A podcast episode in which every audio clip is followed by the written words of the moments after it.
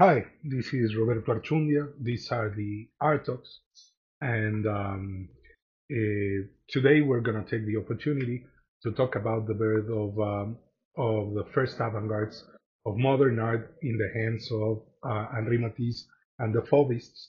This first avant-garde, the one that started the century, and uh, one of the most celebrated uh, of them all, even if it lasted for what a what a year, and uh, it was mostly inherited by the artists themselves than uh, having a long uh, trek by itself.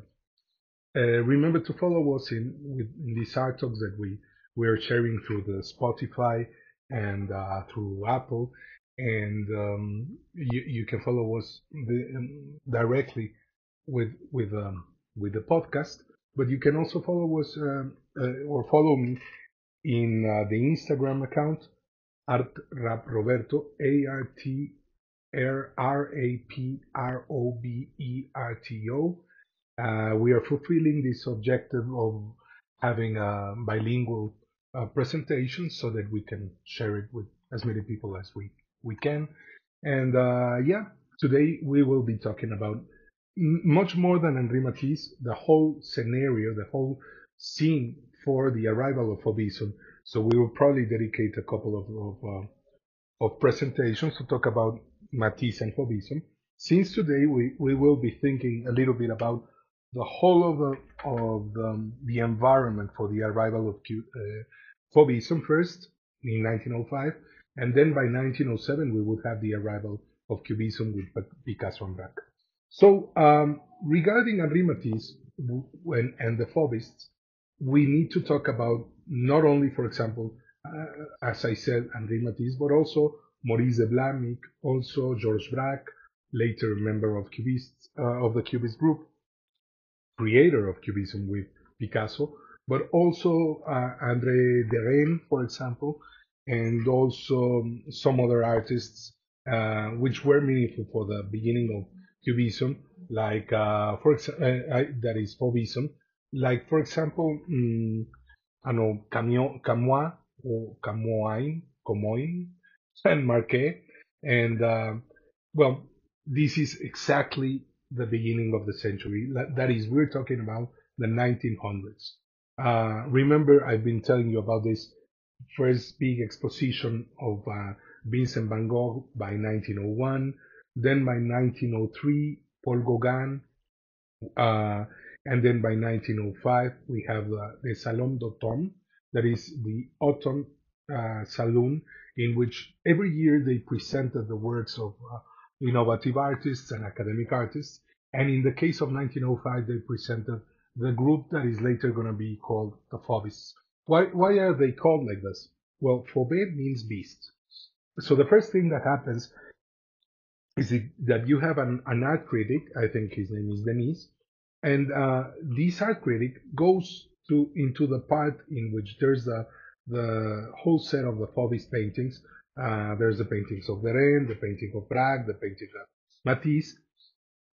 But in the middle middle of that room, you have a classical, the modernist, uh, a classical sculpture. That is, it's a woman. Uh, she's she's a bronze sculpture. Um, she handles beauty as it was handled by the academic circles and by art schools. And remember, the, the Salon is always uh, celebrating the most accepted artwork, artworks. That is, the artworks that are coming down from the academy. And now the academy, for 40 years, has been deeply affected by impressionists. Uh, you still have a, a, time frame in which uh, Monet is creating his most important paintings in between 1920 in between 1900 and 1915. You still have Renoir.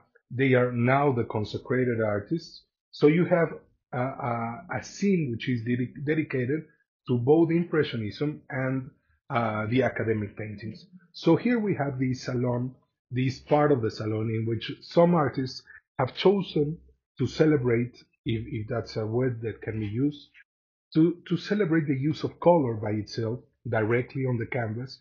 Van Gogh would have understood it because it's uh, you take the tube and you apply it directly to the canvas, sometimes without even using brushes, um, which is understood as a savage behavior And once again, you would not have the representation of a tree or the representation of a of a landscape.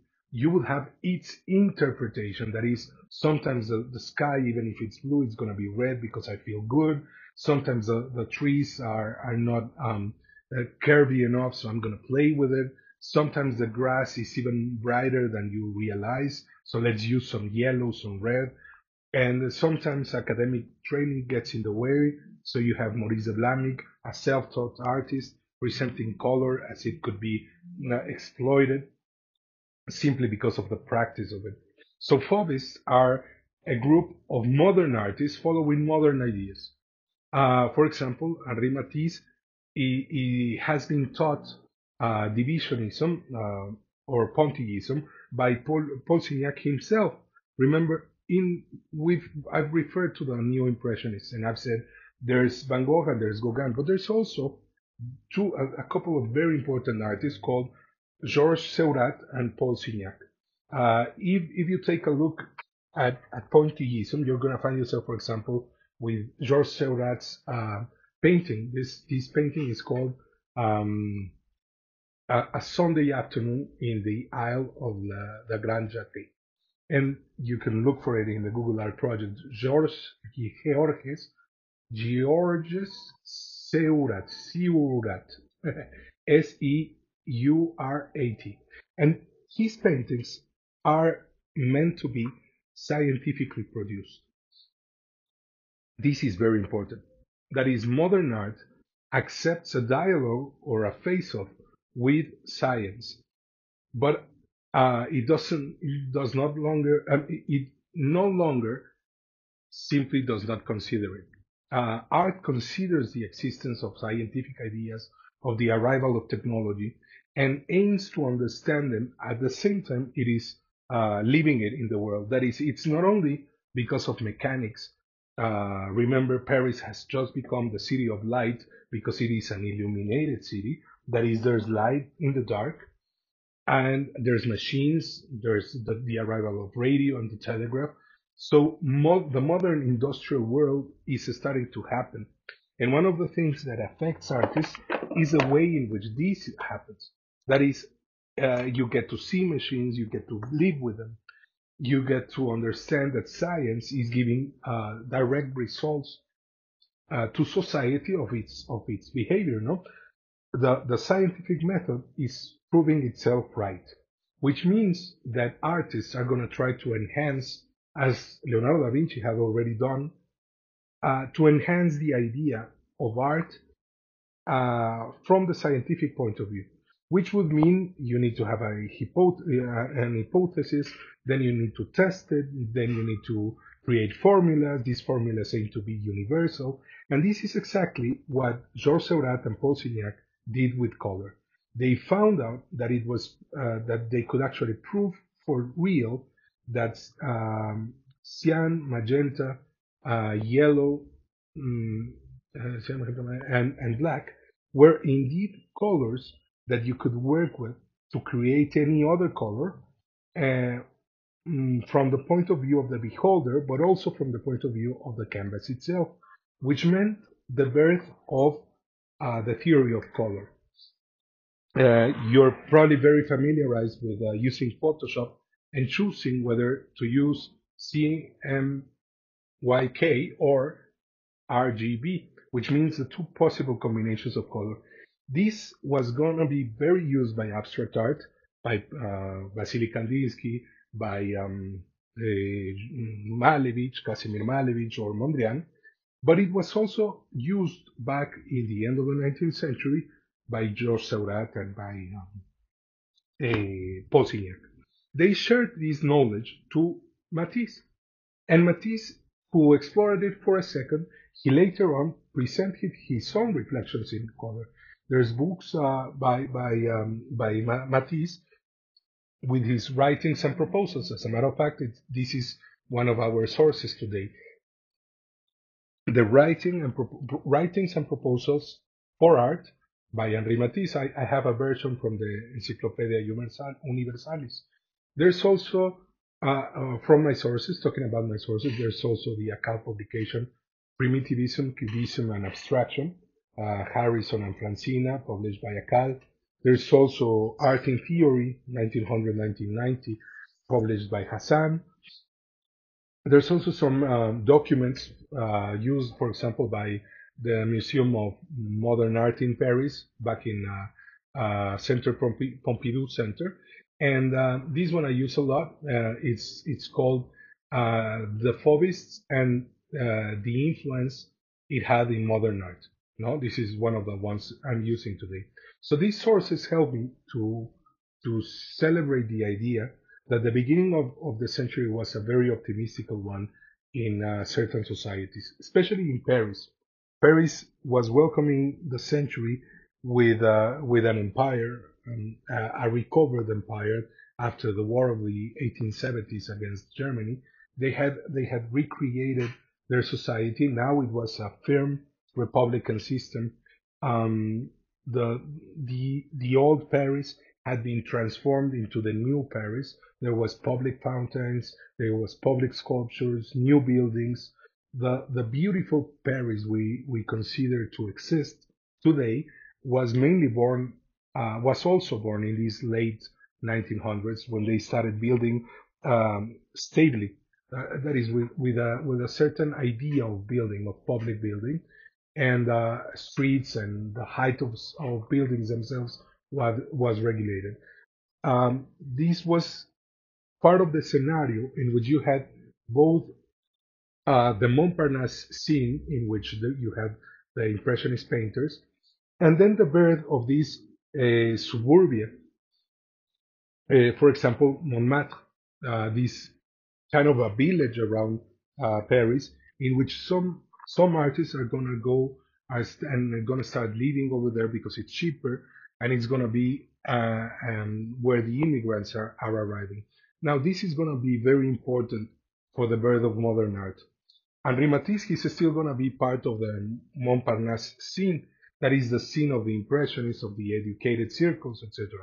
But Picasso, Braque, and some others, especially those foreign artists who are going to turn into um, French immigrant artists, they, they will be living in the suburbs, especially in Montmartre, and they will be in contact with uh, the social situation of many of, uh, of the characters around them. That is the way in which a Russian immigrant would live, the way in which Romanians were living, and um, gypsies and etc. So this whole new urban urbanized culture is going to be affecting the modern artists of the century. Fauvism starts by presenting uh, landscapes. If you go to, to um, the web and the Google Art Project, for example, or to the directly into your browser, you, you try to find the work of Fauvists, you will probably find yourself with images such as uh, images such as um, I'm sorry, there was a, a, pause over there. Images such as uh, L'Estaque, uh, an image by André Derain uh, of 1906 it's a very it's one of the Fauvist paintings exposed on that first moment, and it's a um, it's based it, it has an opinion on what he sees. It is full of emotions. Colors are could be coming from reality, but they could also be coming from um, the the inner psychology of the of André Derain. Remember, this is also the moment in which psychoanalysis is about to be born. So the word psychology is about to hit the, the artist and the sphere with a certain impact on the idea that we have a certain personality. This personality can be seen in, in André Derain, or it can also be seen in Henri Matisse. If you consider Henri Matisse's uh, self-portrait in 1906, um, you can find it. It comes. It, it is kept in the National Gallery of Denmark, and uh, you will find yourself with a painting in which colors do not seem to be coming down from reality. They come from technique, they come from emotions. So, one of the things that is going on is that they are actually fighting the way in which academic uh, circles used to paint. They are no longer going to be uh, representational. They are no longer going to be realistically paint, paint uh, scenes, but now they're going to think a little bit more about opinions about their own uh, subject and the way he behaves or she behaves. And technique itself, technique and itself and process will turn into one of the most important things for modern art. That is, the process in which you produce a painting is as artistic as painting itself. The, the materials you use, for example, color, means art. So one of the things you do is uh, dive into it, try to theorize about it, try to understand it. Fauvism is going to be not only the first avant-garde, but it is the, the avant-garde that showed how it was going to work originally. They, it would be by semi-organized artists who would share certain ideas, certain directions. In this case, Matisse directions are coming down from the learning experiences regarding Paul Gauguin's work, regarding Paul Signac and Georges Seurat's work, regarding in, in even Paul Cézanne, who's going to be meaningful for him, and all this work of the rebel impressionists, who are called the neo-impressionists, and um, do not share most of the ideas of impressionists. They only share, they, for example, are not focused on uh, light. They are focused on color. They di- direct the, their work towards the idea they have of reality, not towards reality itself. So this subjective, uh, up to a certain degree, fantasizing uh, artworks are going to be shared by many artists. For example, Georges Rouault, for example, um, El Aduanero Rousseau, the, the Douanier Rousseau. There's also going to be uh, Raoul Dufy. And for example, in the circle around the Fauvists, there's also going to be uh, Robert and Sonia Delaunay, who created Orphism.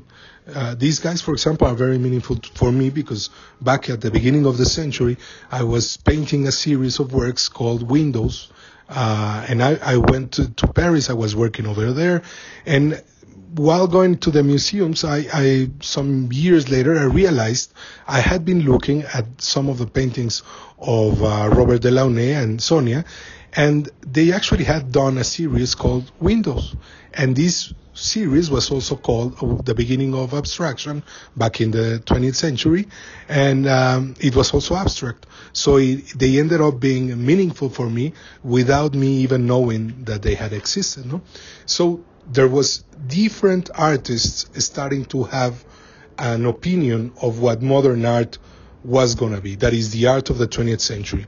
Uh, this widening of ideas and of art is going to uh, allow everybody to produce art. Yes, but it's also going to mean something for us. We, we, we reach a new amplitude in art.